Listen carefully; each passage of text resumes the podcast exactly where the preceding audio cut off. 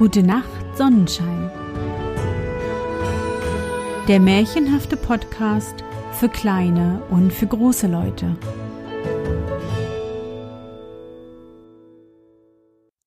Hallo mein Sonnenschein, wie war dein Tag heute? Was hast du heute Schönes erlebt? Mein Name ist Anne und ich begrüße dich zur 43. Folge meines Märchenpodcasts. Lass uns zusammen in die wunderbare Welt der Märchen reisen und gemeinsam entdecken, was die Helden und Prinzessinnen auf ihren Abenteuern erleben. Bist du bereit? Dann kuschle dich fest in deine Bettdecke, nimm dein Lieblingskuscheltier in den Arm und wenn du magst, schließe die Augen und folge mir ins Märchenland. Die weiße Schlange. Es ist nun schon lange her, da lebte ein König, dessen Weisheit im ganzen Land berühmt war.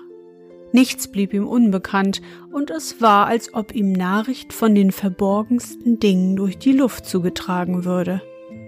Er hatte aber eine seltsame Sitte. Jeden Mittag, wenn von der Tafel alles abgetragen und niemand mehr zugegen war, musste ein vertrauter Diener noch eine Schüssel bringen. Sie war aber zugedeckt, und der Diener wusste selbst nicht, was darin lag, und kein Mensch wusste es, denn der König deckte sie nicht eher auf und aß nicht davon, bis er ganz allein war. Das hatte schon lange Zeit gedauert, da überkam eines Tages den Diener, der die Schüssel wieder wegtrug, die Neugierde, dass er nicht widerstehen konnte sondern die Schlüssel in seine Kammer brachte.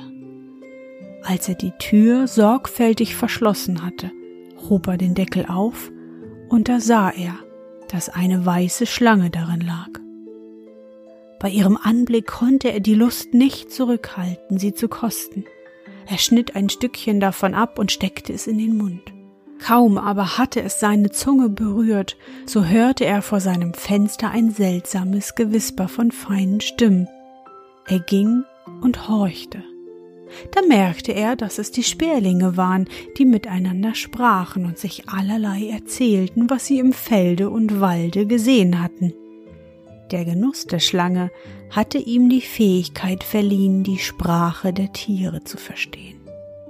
Nun trug es sich zu, dass gerade an diesem Tage der Königin ihr schönster Ring fortkam und auf den vertrauten Diener, der überall Zugang hatte, der Verdacht fiel, er habe ihn gestohlen. Der König ließ ihn vor sich kommen und drohte ihm unter heftigen Scheldworten, wenn er bis morgen den Täter nicht zu nennen wusste, so sollte er dafür angesehen und gerichtet werden. Es half nichts dass er seine Unschuld beteuerte, er ward mit keinem besseren Bescheid entlassen. In seiner Unruhe und Angst ging er hinab auf den Hof und bedachte, wie er sich aus seiner Not helfen könne. Da saßen die Enten an einem fließenden Wasser friedlich nebeneinander und ruhten.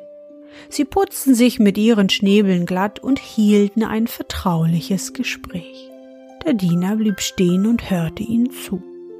Sie erzählten sich, wo sie heute Morgen alle herumgewackelt wären und was für gutes Futter sie gefunden hätten.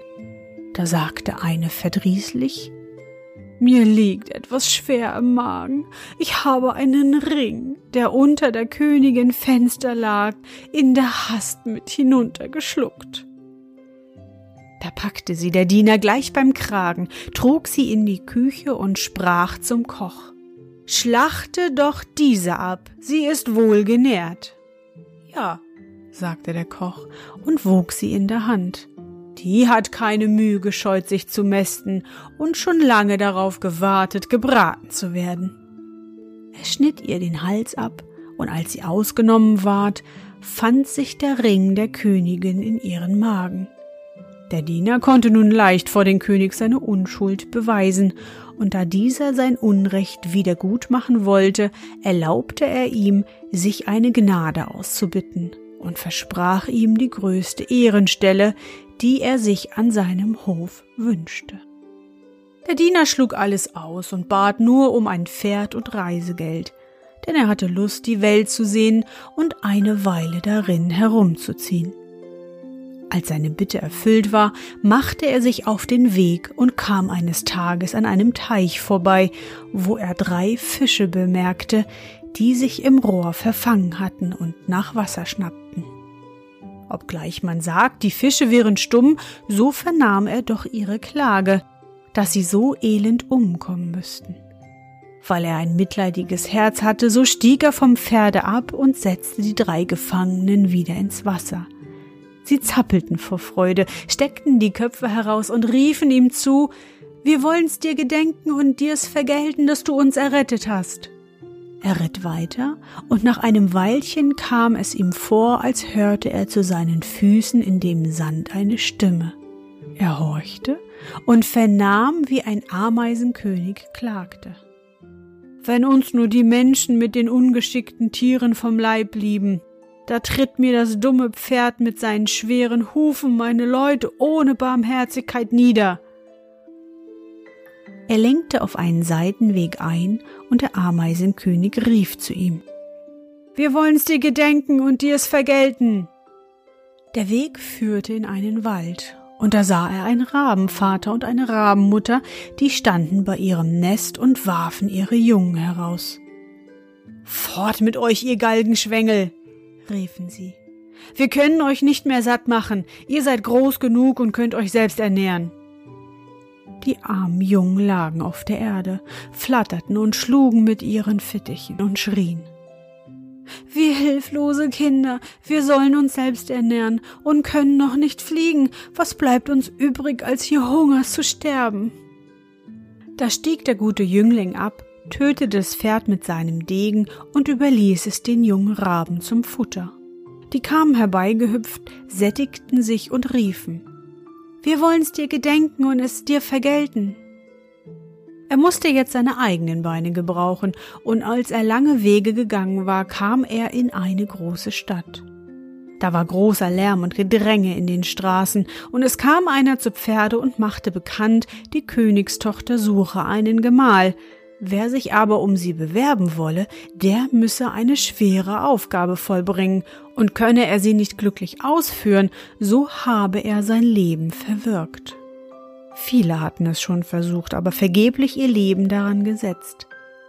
Der Jüngling, als er die Königstochter sah, war von ihrer großen Schönheit so verblendet, dass er alle Gefahr vergaß, vor den König trat und sich als Freier meldete. Alsbald ward er hinaus ans Meer geführt und vor seinen Augen ein goldener Ring hineingeworfen. Dann hieß ihn der König diesen Ring aus dem Meeresgrund wieder hervorholen und fügte hinzu Wenn du ohne ihn wieder in die Höhe kommst, so wirst du immer aufs neue hinabgestürzt, bis du in den Wellen umkommst. Alle bedauerten den schönen Jüngling und ließen ihn dann einsam am Meere zurück. Er stand am Ufer und überlegte, was er wohl tun solle. Da sah er auf einmal drei Fische daherschwimmen, und es waren keine anderen als jene, welche er das Leben gerettet hatte.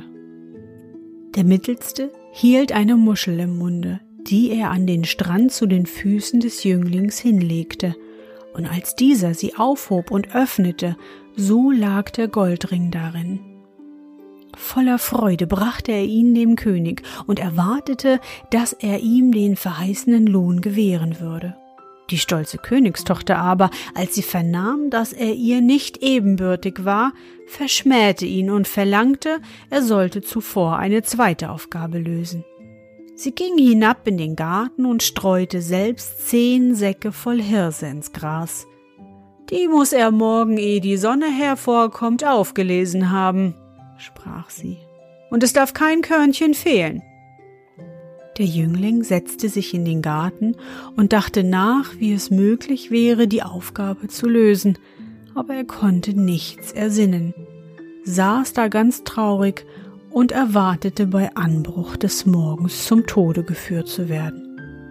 Als aber die ersten Sonnenstrahlen in den Garten fielen, so sah er die zehn Säcke alle wohl gefüllt nebeneinander stehen, und kein Körnchen fehlte darin. Der Ameisenkönig war mit seinen tausend und tausend Ameisen in der Nacht angekommen, und die dankbaren Tiere hatten die Hirse mit großer Emsigkeit aufgelesen und in die Säcke gesammelt. Königstochter kam selbst in den Garten herab und sah mit Verwunderung, dass der Jüngling vollbracht hatte, was ihm aufgegeben war. Aber sie konnte ihr stolzes Herz noch nicht bezwingen und sprach Hat er auch die beiden Aufgaben gelöst, so soll er doch nicht eher mein Gemahl werden, bis er mir einen Apfel vom Baume des Lebens gebracht hat. Der Jüngling wusste nicht, wo der Baum des Lebens stand, er machte sich auf und wollte immer zugehen, solange ihn seine Beine trügen, aber er hatte keine Hoffnung, ihn zu finden. Als er schon durch drei Königreiche gewandert war und abends in einen Wald kam, setzte er sich unter einen Baum und wollte schlafen. Da hörte er in den Ästen ein Geräusch, und ein goldener Apfel fiel in seine Hand. Zugleich flogen drei Raben zu ihm herab, setzten sich auf seine Knie und sagten wir sind die drei jungen Raben, die du vorm Hungertod errettet hast. Als wir groß geworden waren und hörten, dass du den goldenen Apfel suchst, so sind wir über das Meer geflogen bis ans Ende der Welt, wo der Baum des Lebens steht, und haben dir den Apfel geholt. Voller Freude machte sich der Jüngling auf den Heimweg und brachte der schönen Königstochter den goldenen Apfel, der nun keine Ausrede mehr übrig blieb. Sie teilten den Apfel des Lebens und aßen ihn zusammen. Da ward ihr Herz mit Liebe zu ihm erfüllt, und sie erreichten in ungestörtem Glück ein hohes Alter.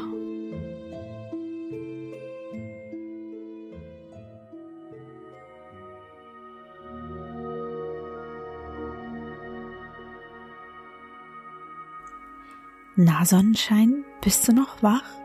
Das war das Märchen von der weißen Schlange. Die Tiere zu verstehen wäre doch schon lustig, oder? Zu wissen, was genau die Fliege so erzählt, wenn sie sich auf dein Marmeladenbrötchen setzt. Hm.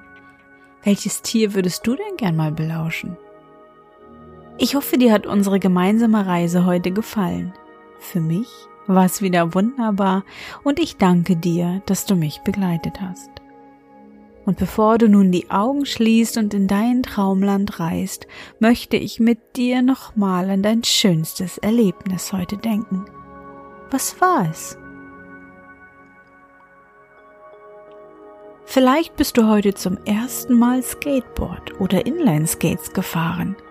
Oder, wenn du das schon sicher kannst, vielleicht ist dir heute zum ersten Mal ein Kunststück geglückt für das du immer und immer wieder geübt hast. Versuch dich daran zu erinnern.